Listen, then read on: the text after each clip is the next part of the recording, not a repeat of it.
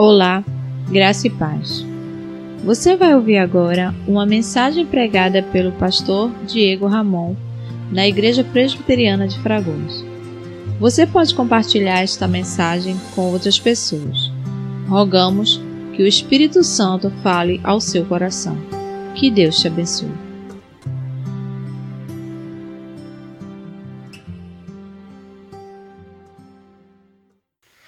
E eu quero, queridos irmãos, convidar vocês a abrirem comigo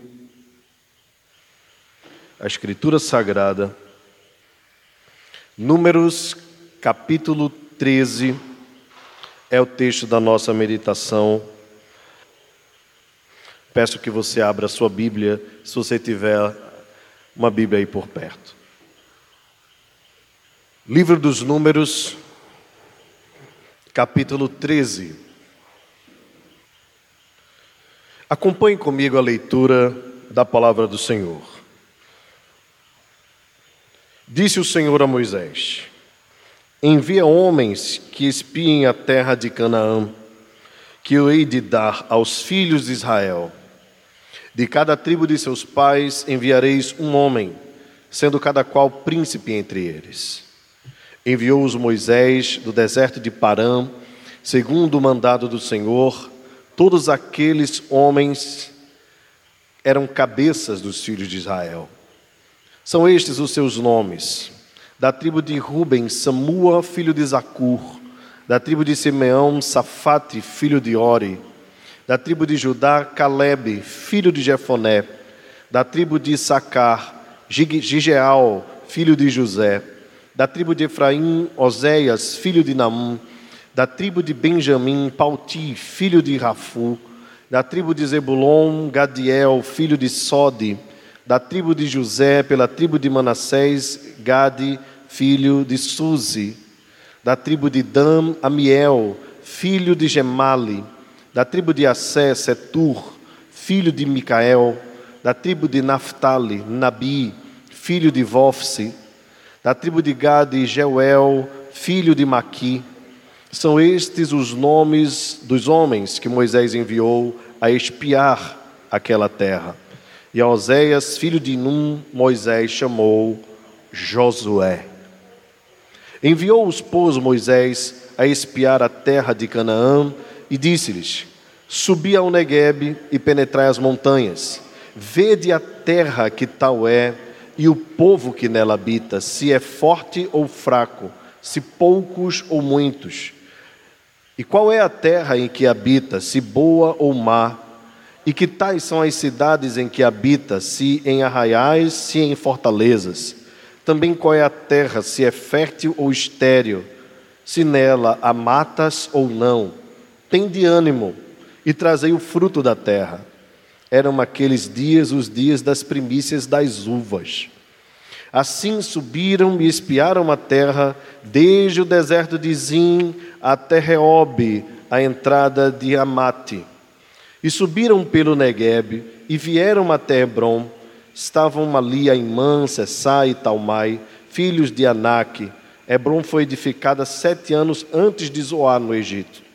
Depois vieram até o vale de Escol, e dali cortaram um ramo de vide com um cacho de uvas, o qual trouxeram dois homens numa vara, como também romãs e figos. Esse lugar se chamou o Vale de Escol, por causa do cacho que ali cortaram os filhos de Israel. Ao cabo de quarenta dias, voltaram de espiar a terra. Caminharam e vieram a Moisés e a Arão e a toda a congregação dos filhos de Israel do deserto de Parã a Cádiz. Deram-lhes conta a eles e a toda a congregação e mostraram-lhes o fruto da terra. Relataram a Moisés e disseram: Fomos à terra a que nos enviaste, e verdadeiramente mana leite e mel. Este é o fruto dela. O povo, porém, que habita nessa terra é poderoso e as cidades muito grandes e fortificadas. Também vimos ali os filhos de Anak. Os amalequitas habitam na terra do Negueb. Os heteus, os jebuseus e os amorreus habitam na montanha. Os cananeus habitam ao pé do mar, pela ribeira do Jordão. Então Caleb fez calar o povo perante Moisés e disse: Eia, subamos e possuamos a terra, porque certamente prevaleceremos contra ela. Porém, os homens que com ele tinham subido disseram: Não podemos subir contra aquele povo, porque é mais forte do que nós. E diante dos filhos de Israel, infamaram a terra que haviam espiado, dizendo: A terra pelo meio do qual passamos a espiar é terra que devora os seus moradores. E todo o povo que vimos nela são homens de grande estatura. Também vimos ali gigantes, os filhos de Anak são descendentes de gigantes, e éramos aos nossos próprios olhos como gafanhotos, e assim também o éramos aos seus olhos.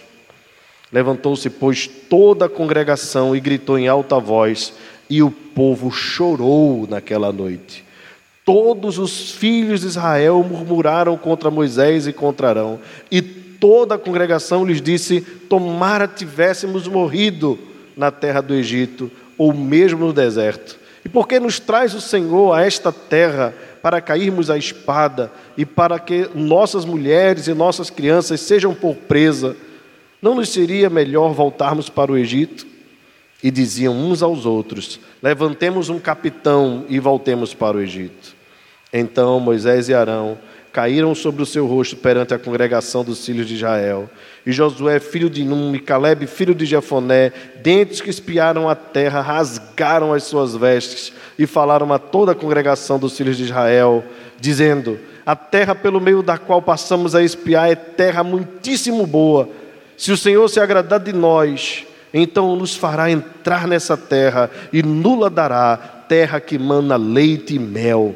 Tão somente não sejais rebeldes contra o Senhor, e não temais o povo dessa terra, porquanto como pão os podemos devorar.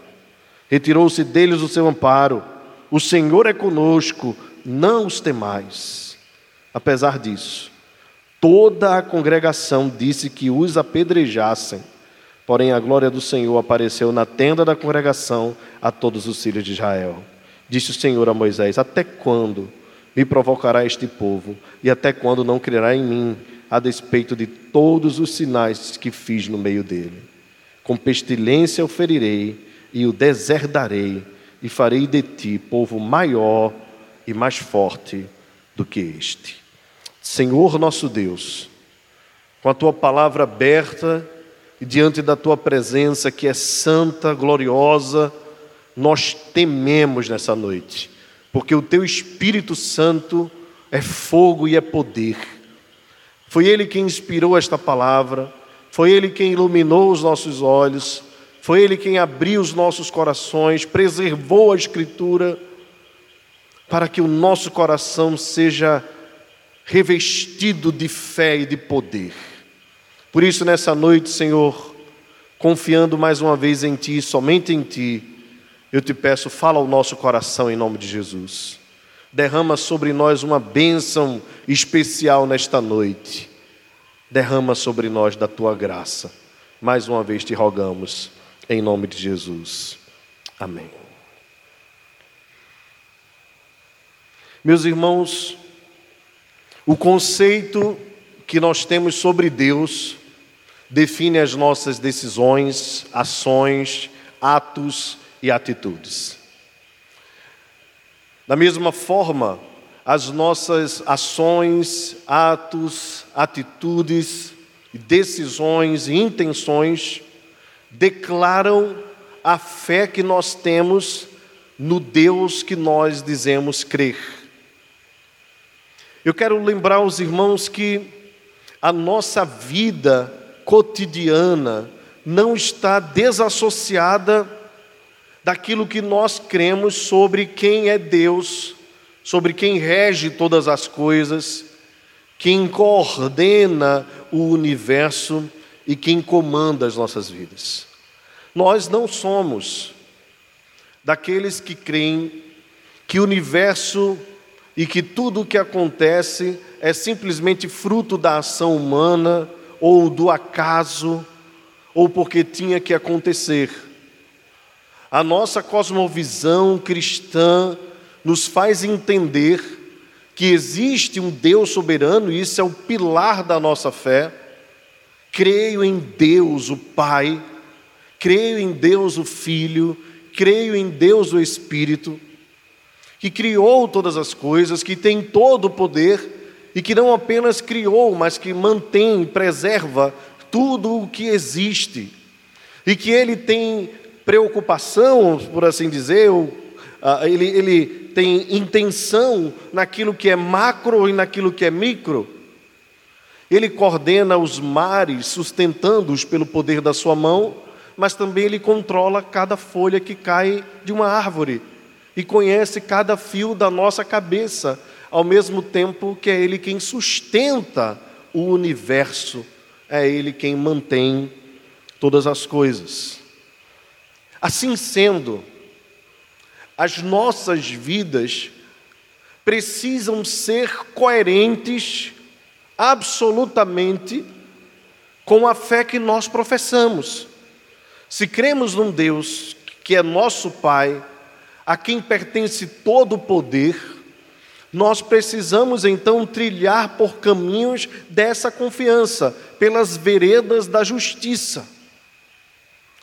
Porém, vez por outra, a nossa fé é provada, a nossa fé é colocada em xeque, para que assim nós possamos de fato comprovar que aquilo que nós cremos realmente é realidade em nossos corações e em nossas vidas.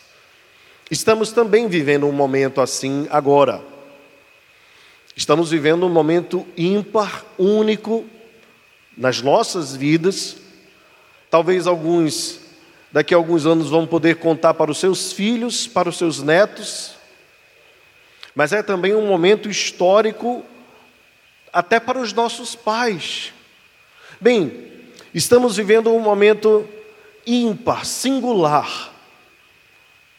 E que nesses instantes a nossa fé também tem sido colocada em xeque. Se de fato nós cremos no Deus que eu acabei de falar, nós precisamos então viver coerentemente com a fé que professamos. Bem, essa não é apenas a história das nossas vidas, mas é a história da igreja. A igreja sempre viveu pela fé. Desde o início, quando Deus chamou Abel, que pela fé ofereceu o sacrifício a Deus, quando Deus chamou Abraão, chamando-o para sair da sua terra e da sua parentela, ir para uma terra que Deus ainda o mostraria, porque dele, que era estéril, a sua mulher era estéril ele não podia ter filhos com ela, Deus faria uma grande nação, tirando-o de Ur dos caldeus. Lembremos também que Noé viveu pela fé, construindo uma arca Isaac também, Jacó também. E a história da igreja está repleta de homens e mulheres de fé. Inclusive o próprio Josué também está listado entre estes heróis de destaque da igreja cristã.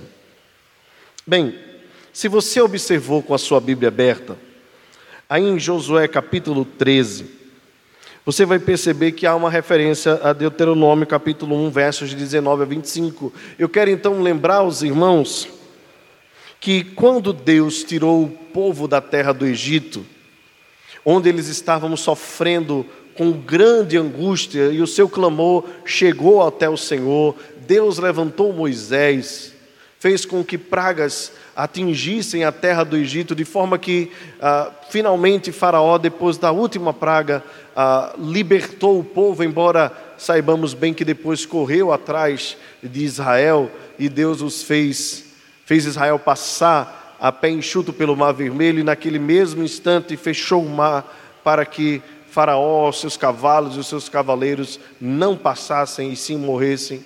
Esse povo agora passou a andar pelo deserto.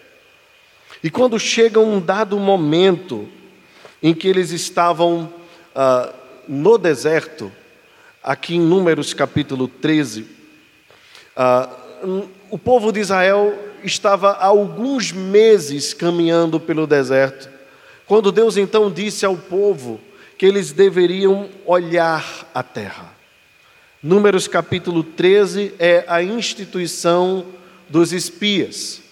Moisés, então, sob a ordem do Senhor, faz com que o povo escolhesse um espia de cada tribo. Das doze tribos, cada espia deveria então. Uh, espia é um termo distante para nós, na verdade, o termo é espião, né? nós pudéssemos traduzir para a nossa linguagem popular. Esses homens então deveriam observar a terra. Mas se você perceber comigo no texto, a ordem do Senhor é muito clara. Veja, o texto diz assim: envia homens, no verso 2, Números capítulo 13, verso 2: envia homens que espiem a terra de Canaã, que eu hei de dar aos filhos de Israel. Então, aqui é a chave do texto. Ele é o Senhor de toda a terra. Cabia aos espias apenas observarem a terra para trazerem o um relatório, não importando o que iriam encontrar a base da confiança deles devia estar na palavra de Deus, o qual disse: Envia homens que espiem a terra de Canaã, que eu hei de dar aos filhos de Israel. Meus irmãos, nós precisamos entender isso, porque eh, se assemelha muito àquele momento em que Jesus chamou os discípulos para entrarem no barco e passarem para outra margem. Jesus disse assim: Venham comigo e passemos para outra margem. No meio do caminho veio um tumulto ali, um maremoto, vento forte, e eles temeram perderem as suas vidas, porque se esqueceram que Jesus havia dito: passemos para outra margem. Se o Deus de toda a terra, o Criador do universo, o dono, aquele que controla todas as coisas, disse: passemos para outra margem, o povo iria passar, não importa como fosse, voando, nadando, sendo colocado na boca de um grande peixe, não importa, eles iriam passar. Semelhantemente aqui, quando Deus disse para Moisés, para que transmitisse aos homens: olhem, espiem a terra que eu darei. Nenhum temor deveria estar no coração dos espias, mesmo se eles vissem coisas aterrorizantes, humanamente falando. Deixa eu trazer uma aplicação prática aqui, irmãos. Nós não temos a mínima noção, ou temos uma noção eh, minimíssima do que está acontecendo, mas temos um inimigo invisível, um vírus, temos um inimigo visível, a economia, fora os outros inimigos que são os governos, os poderes políticos que batem cabeça. Bem, nós temos à nossa frente gigantes se levantando contra nós. Os economistas estão fazendo aí os seus cálculos imaginando quanto tempo nós vamos ter de recessão econômica. Os infectologistas estão fazendo seus prognósticos. Talvez o vírus seja sazonal. Talvez nós precisemos ainda trabalhar muito para encontrar uma vacina. Talvez os cientistas ainda vão trabalhar bastante para encontrar aquele remédio que seja de fato ah, um consenso entre a maioria. Bem, há, há desafios à nossa frente, há gigantes à nossa frente. Não sabemos como serão os nossos relacionamentos interpessoais. Alguns dos nossos irmãos perderam emprego, tiveram redução de salários. Só até o primeiro mês da pandemia, o final do primeiro mês, cerca de 600 mil empresas pequenas fecharam no nosso país.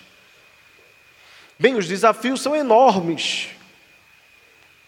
Mas a questão, irmãos, está em nós não olharmos para esses problemas como se eles fossem a, a, a maior força que existe. A verdade é que Deus nos prometeu que está conosco. Deus nos prometeu que a igreja é vitoriosa. Deus nos prometeu que nunca nos abandonará e que no final, ainda que nós passemos hoje por tribulações, Ele nos dará a coroa de glória.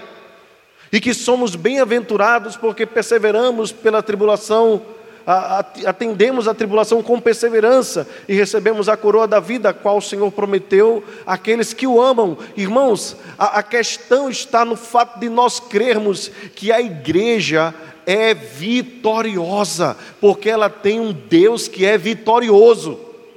Então não importa a crise, não importa o vírus, não importa a pandemia, não importa a recessão econômica, não importa o que nós vamos enfrentar pela frente, uma certeza nós temos: somos mais do que vencedores por meio daquele que nos amou, que Ele está conosco, não nos abandona, não nos deixa.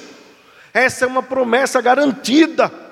Quando nós lemos o livro do Apocalipse, nós vemos a igreja na glória, exaltando o Cordeiro e dizendo que ele é digno de todo louvor, porque ele é o Alfa e o Ômega, o princípio e o fim. E ao Cordeiro, só ao Cordeiro, foi dada a dignidade de abrir o livro com os seus sete selos. A ele seja para sempre o louvor. A minha história, a sua história está guardada nas mãos do Deus que é Rei vitorioso. Mas vamos continuar observando o texto. Foram separados espias. Se você observar entre eles, dois vão se destacar: Oséias, filho de Num, a quem Moisés observe que chamou de Josué. O nosso Josué na verdade, seu nome antigo era Oséias. E Josué significa o Senhor salva, ou o Senhor é a salvação. É o mesmo nome ah, na tradução do hebraico para o aramaico que é dado ao nosso Senhor, Jesus. Então, o outro importante é o Caleb, se você observar aqui, no verso 6, o texto diz: Da tribo de Judá, Caleb, filho de Jefoné. Esses dois homens vão se destacar entre os doze espias. Bem, guarde esses nomes, nós vamos falar um pouco dele mais na frente. Moisés, então, diz o verso 17: envia esses homens para subir, para espiar a terra. A ordem é: vê a terra, vê o povo que habita, vê se é forte ou é fraco, vê se são poucos ou é muitos, vê se a terra é boa ou má. É, observe que é um, relatório bem detalhado. Se, e que tais cidades são em que habita, se em arraiais ou em fortaleza, fortalezas, se a terra é fértil ou estéril, se há matas ou não há matas, tem de ânimo e trazei o fruto da terra. Aquele período era o período em que as uvas estavam brotando, o melhor tempo das uvas, as primícias. Então eles foram, subiram e começaram a observar a terra. Trouxeram fruto. Observe que o texto diz no verso 23 que eles cortaram um ramo de vide com um cacho de uvas o qual trouxeram dois homens numa vara, um cacho de uva, trouxeram dois homens numa vara. Aqui, é claro, o texto não está dizendo que eles eram preguiçosos, né?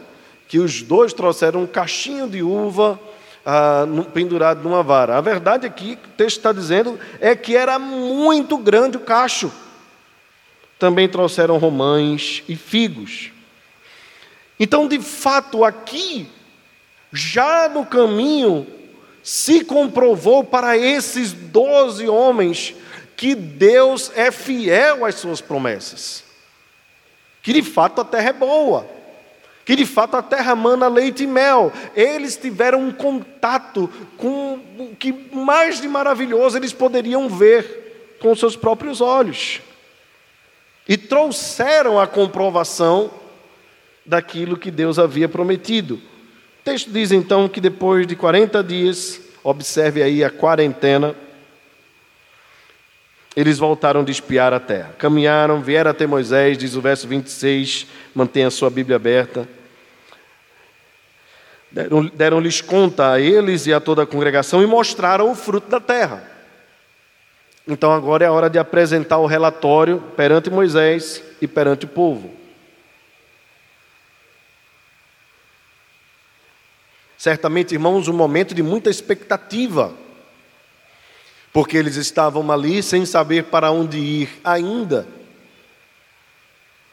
E depois de 40 dias, os homens voltam trazendo então um relatório que poderia ser não apenas verbal, mas também, como o texto nos diz, foi um relatório físico, material, eles trouxeram fruto da terra. Então, eles disseram a Moisés: Fomos à terra e verdadeiramente a terra é boa, mana, leite e mel. Esse é o fruto dela. E colocaram o fruto da terra. Pelo fruto, irmãos, já dava para identificar que a terra era boa. Que Deus foi fiel às suas promessas. Que aquela promessa que Deus havia dito, levarei vocês para uma boa terra, terra que mana leite e mel, era de fato verdade. No verso 28, é que o relatório começa a tomar um caminho sem volta. E aqui eu queria lembrar você que a forma como nós enxergamos as coisas definem aquilo que nós cremos a respeito de Deus e também define as decisões que nós tomamos. Por isso que é muito importante nós termos a, a, a nossa visão a, através das lentes das Escrituras Sagradas. É por isso que nós não podemos enxergar as coisas, nós que somos espirituais, como o mundo enxerga. Veja o perigo deste relatório. No verso 28, depois de mostrarem o fruto, depois de dizerem que a terra mana leite e mel, eles dizem: O povo, porém, que habita nessa terra é poderoso, e as cidades muito grandes e fortificadas. Também vimos ali os filhos de Anak. É verdade, eles não estavam mentindo. Os Amalequitas habitam na terra do Negueb, é verdade. Os Amalequitas eram terríveis. Os heteus, os jebuseus, os amorreus habitavam na montanha, os cananeus. Então, de fato, o, o relatório deles era real. Mas a forma que eles enxergavam as mesmas coisas, esses dez, que os outros dois, Josué e Caleb, enxergavam, era diferente. E aqui é, é o detalhe, irmãos, que nós não podemos deixar de observar. Eles estavam vendo a mesma terra, eles estavam vendo os mesmos povos, eles estavam vendo os mesmos gigantes, eles estavam vendo ah, os mesmos poderosos habitantes daquelas terras, mas com olhares diferentes. E aqui não tem nada a ver com ah, o olhar empreendedor, porque ali não seria de fato, um dos melhores empreendimentos, principalmente para começar uma nova vida numa terra como aquela. Observe que nenhum coach aqui poderia resolver o problema desse povo. E qualquer observador realista veria o que esses homens viram. Para que ir para uma terra que tem gigantes? Nós estamos aqui com as nossas mulheres, com os nossos filhos. Nós não somos um povo preparado, para a guerra, nós acabamos de sair de 400 anos de cativeiro. Não foi uma quarentena qualquer, foram 400 anos. Saímos da terra, vimos Deus abrir o mar vermelho, estamos aqui sem ter o nosso lugar para habitar, caminhando de um lado para o outro durante esse, todo esse tempo, todos esses meses. E agora nós vamos entrar só porque o fruto é bom, só porque a terra é boa, num lugar perigoso desse. Irmãos, Vamos ser sinceros, esses homens aqui, se eles não têm a, a fé de Josué e Caleb, nós devemos admitir, eles estão corretos mesmo. É melhor procurar um lugar mais fácil para viver, onde o risco fosse menor. Veja se não é assim que a gente faz também no dia a dia. A gente procura começar um negócio quando tudo está favorável, não é verdade? Os tempos estão bons, os recursos não estão tão escassos, e a gente vai trabalhando com aquilo que nós chamamos de bom senso. Bem, a, a, verdade é que nós não podemos ser muito críticos desses homens aqui, porque de alguma forma nós temos uma semelhança com eles. Somos assim, comedidos, preocupados, observamos todos os riscos, todas as possibilidades, temos medo de perder o que já temos. Agora é fácil. Três mil anos depois, nós aqui em pleno século 21, abrimos esse texto e criticarmos esses homens. Mas, meus irmãos, se nós conhecemos de fato o Deus que nós professamos, embora a nossa natureza caída queira enxergar como esses homens, nós somos nova criatura em Cristo Jesus. Nós temos a fé que Deus colocou no nosso coração.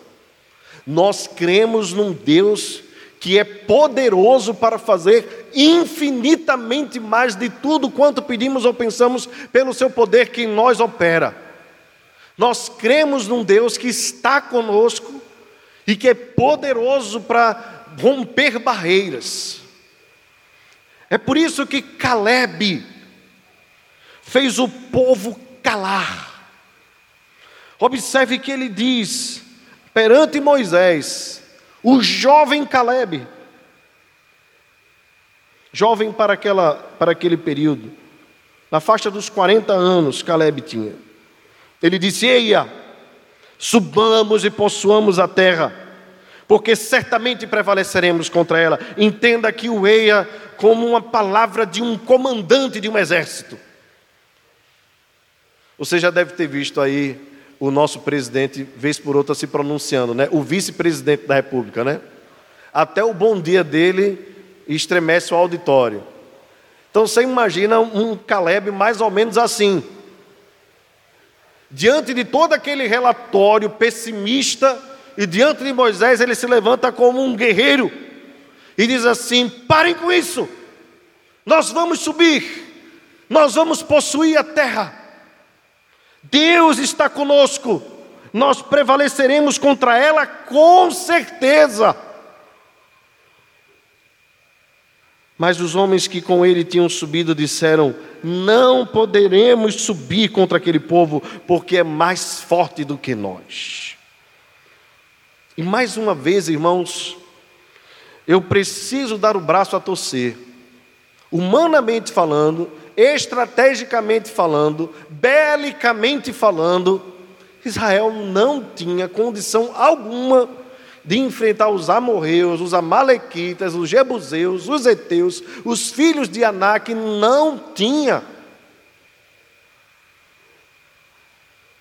Então nós estamos lidando aqui com um relatório realista e nós estamos lidando aqui com um homem de fé. E é exatamente esse ponto que eu quero chegar e pensar com você nesta noite. O que é que te faz tomar decisões? O que é que te faz agir? O que é que te move? É a realidade? Porque se for a realidade, deixa eu dar um banho de água fria em você. Em primeiro lugar, eu queria dizer para você que esse vírus pode estar em qualquer lugar. Que teve gente que passou dois meses de quarentena trancado dentro de casa e a família toda pegou sem sair uma única vez. Alguns acreditam que foi por conta de embalagem de alimento contaminada. Bem, imagina toda vez que você chegar em casa, você dá banho na lata de ervilha, dá banho no ketchup, dá banho no extrato de tomate, passar álcool gel em tudo. uma hora pode acontecer. Então, quando nós olhamos para o poder, para a força que isso tudo tem, a gente começa a definhar. A realidade é grande, a violência é terrível lá fora, a recessão econômica, como nós já falamos, pode se prolongar durante anos. Se nós já tínhamos, segundo estatísticas, 13 milhões de desempregados no nosso país, você pode ter certeza que no mínimo, no mínimo, nós vamos para 25 milhões quando sairmos dessa crise. No mínimo. Isso é uma parte importante da população brasileira. Fora os outros países. E olha que nós estávamos, pelo que dizem alguns especialistas, voltando a parar de decrescer. Bem, ao olhar para as realidades, olhe para outras também. Olhe, por exemplo, para o envelhecimento do seu corpo. São tantas realidades que podem nos fazer desmotivar.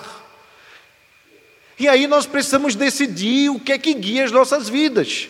Se nós somos guiados pelo que vemos, se somos guiados por vistas, ou se nós vivemos pela fé no Filho de Deus que nos amou e a si mesmo se entregou por nós.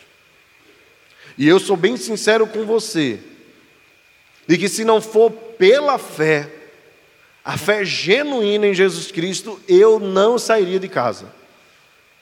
Na verdade, eu não sei nem se permaneceria vivo, ou se poderia haver saúde na minha mente se eu não surtaria com a loucura que é esse mundo. Meus irmãos, a única maneira que nós temos, e que é a maneira que nos sustenta, é nós nos apegarmos à fé no Deus que pode todas as coisas. Mas não apenas porque ela é a única possibilidade, mas é porque ela é a realidade. De fato, Deus existe. De fato, Deus é galardoador daqueles que o buscam. De fato, Deus dirige todas as coisas, está assentado num alto e sublime trono. De fato, tudo o que existe foi feito por Ele, por intermédio dEle, e sem Ele nada do que foi feito se fez. Ele é real, Ele é o sentido das nossas vidas, é Ele quem nos guia, é Ele quem nos move. Até mesmo os filósofos antigos, lembra do discurso do apóstolo Paulo, lá em Atos, capítulo 16, 17, quando ele estava lá em Atenas, pois nele nos movemos e existimos, como dizem os vossos poetas, porque dele também somos geração. Meus queridos, até os ímpios acreditam que Deus existe. Até os ateus acreditam que Deus existe, pois para ser ateu é necessário negar a existência de Deus. Mas nós, que temos a mente de Cristo, nós precisamos enxergar as coisas com um olhar diferenciado, nós precisamos enxergar como Caleb. Precisamos enxergar como Caleb. Porque gente para enxergar como os dez espias e para infamar o nosso futuro já tem demais. Observe que o texto diz que eles começaram a infamar a terra, dizendo: a terra devora os seus moradores. Os homens que viram nela são todos de grande estatura. Vimos os gigantes, filhos de Anak, éramos aos nossos próprios olhos como gafanhotos, e assim também o éramos aos seus olhos. Então, se você for dar ouvidos a tudo que te falam sobre o vírus, a tudo que você recebe pelo WhatsApp, a tudo que você assiste na televisão, você endoida, você enlouquece. E não é negar a realidade, é simplesmente viver pela fé. O justo viverá pela fé. Mas observe que a tendência natural, a declinação, a depravação da raça humana faz com que os homens prefiram mais as trevas do que a luz. Prefiram valorizar mais aquilo que é anti-Deus do que o que é Deus.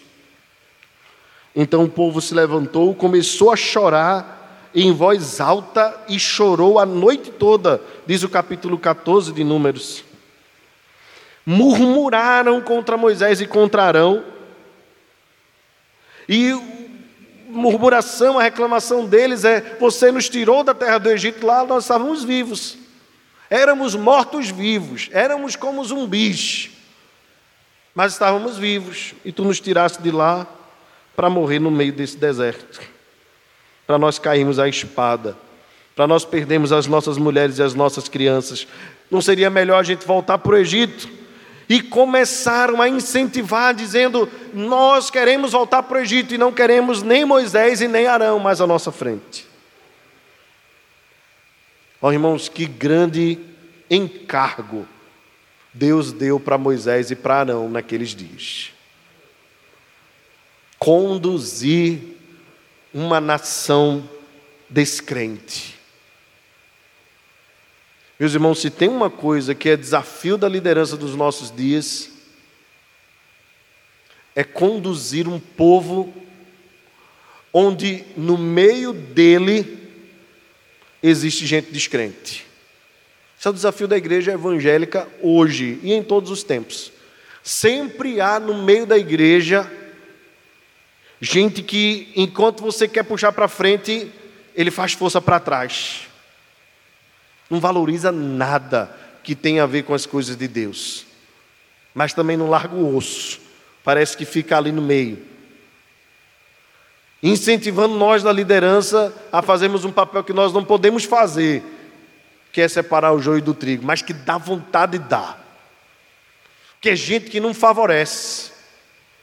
É gente que só enxerga as coisas com pessimismo. É gente que está no meio da igreja, que às vezes é filho de crente, que está há anos na igreja, mas só enxerga como ímpio. É gente que precisa de conversão, de verdade. Ou que precisa ser arrancado, polda, sabe? Aquela que Deus faz na igreja, vez por outra, e que é importante para que a videira possa dar mais fruta ainda.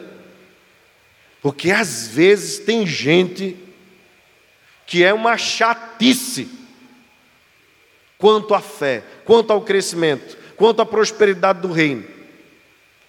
Não quer investir recurso, não investe oração, não marca presença, mas o primeiro vacilo que ele acha que acontece na igreja, ele critica.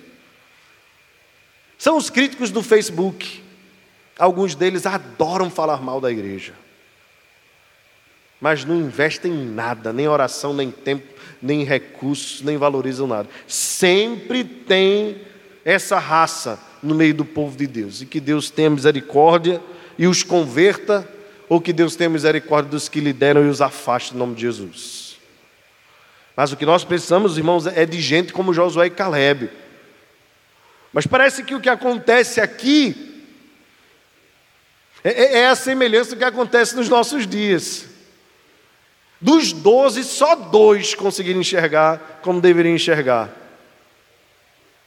Meus irmãos, isso não pode ser no meio do povo de Deus. Vamos tentar pelo menos mudar aí essa, essa equação. Vamos fazer com que a maioria de nós seja cheia de fé.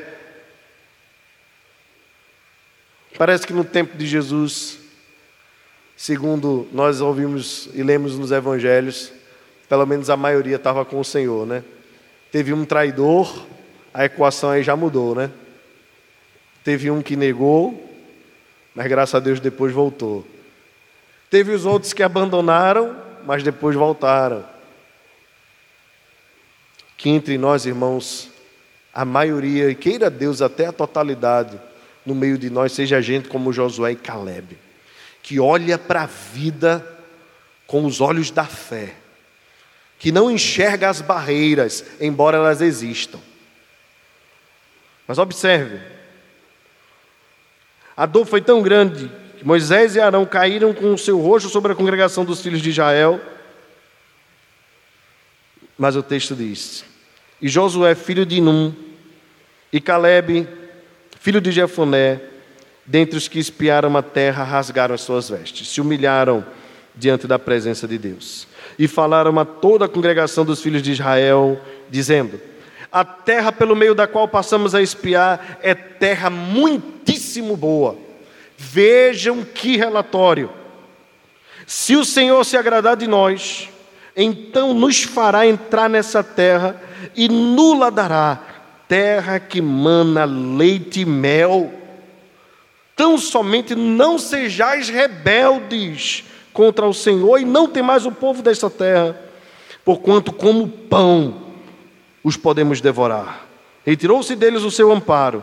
O Senhor é conosco, não os temais. Meus irmãos, que profundidade nas palavras de Josué e de Caleb. Eu queria ter mais tempo para falar sobre cada uma delas. Eu vou procurar ser bem rápido. Por favor, não perca a sua atenção. Observe que o texto diz assim: a terra é boa, muitíssimo boa. Os espias, os outros, haviam falado muito pouco sobre a beleza da terra. Se o Senhor se agradar de nós, aqui observe, irmãos, que essa palavra de Josué e de Caleb se assemelha muito à palavra do rei Dario, quando Daniel foi colocado na cova dos leões. Se o teu Deus quiser te livrar, você lembra disso? Se o Senhor se agradar em nós, então nos fará entrar nessa terra e nula dará. Por quê? Porque ao Senhor pertence a terra e tudo que nela se contém. Josué e Caleb sabia, sabiam quem estava sentado num trono, quem governa todas as coisas. Meus irmãos, nós precisamos nos agarrar a essa certeza. Ah, porque o vírus é invisível, é invisível a mim a você. Deus vê o menor dos vírus, a menor das bactérias, Deus também vê. Deus conhece cada parte do teu corpo. É Ele quem controla o ar, é Ele quem controla o vento, Ele controla todas as coisas. Continue observando comigo o texto. É terra que mana leite e mel, é terra boa. Tão somente aqui vem a palavra deles. O que cabe a nós é não sermos rebeldes contra o Senhor o que é ser rebelde, irmãos? É, é ser tomado por rebelião, é não obedecer, é se afastar do propósito, é se opor. Veja, Deus disse: entre em espinho a terra que eu hei de dar a vocês. Se o Senhor diz assim, eu vou dar, e o povo diz, nós não vamos, porque nós não venceremos, é oposição a Deus. E agindo ele, quem impedirá? Ele é poderoso para destruir e romper barreiras. Eles haviam dito assim, os outros espias, nós somos como gafanhoto diante deles. Nós nos vemos assim e eles nos viram assim. Josué e Caleb disse: Como pão os podemos devorar. Retirou-se deles o seu amparo. Veja, quem poderá defendê-los? E aí vem a frase que eu queria que você guardasse no seu coração em nome de Jesus. O Senhor é conosco. O Senhor é conosco. O Senhor é conosco. Agora não importam todos os outros argumentos se a terra é boa, se a terra não é boa, embora seja boa, se são gigantes mesmo, se são fortíssimos e são de fato, se tem os heteus, os jebuseus, os ferezeus, os eteus, os amalequitas, seja lá quem for, mas o Senhor está conosco, compare, quem pode contra o Senhor? Quem é que se levanta contra o Senhor e não é derrubado? A história tem comprovado isso. Ele derrotou Faraó, ele derrotou Nabucodonosor, Ele derrotou todos, os, os, os reis da terra se levantam e caem. Na verdade, na verdade, o Senhor é quem estabelece reis e também os remove. O Senhor está conosco. Não tem mais, não os temais. Apesar de tudo isso, a congregação preferiu tentar apedrejar Josué, Caleb, Moisés e Arão. E Moisés ora dizendo: Até quando, Senhor? E Deus fere o povo até a intercessão de Moisés. Meus queridos, o nosso Deus continua conosco nos dias de hoje.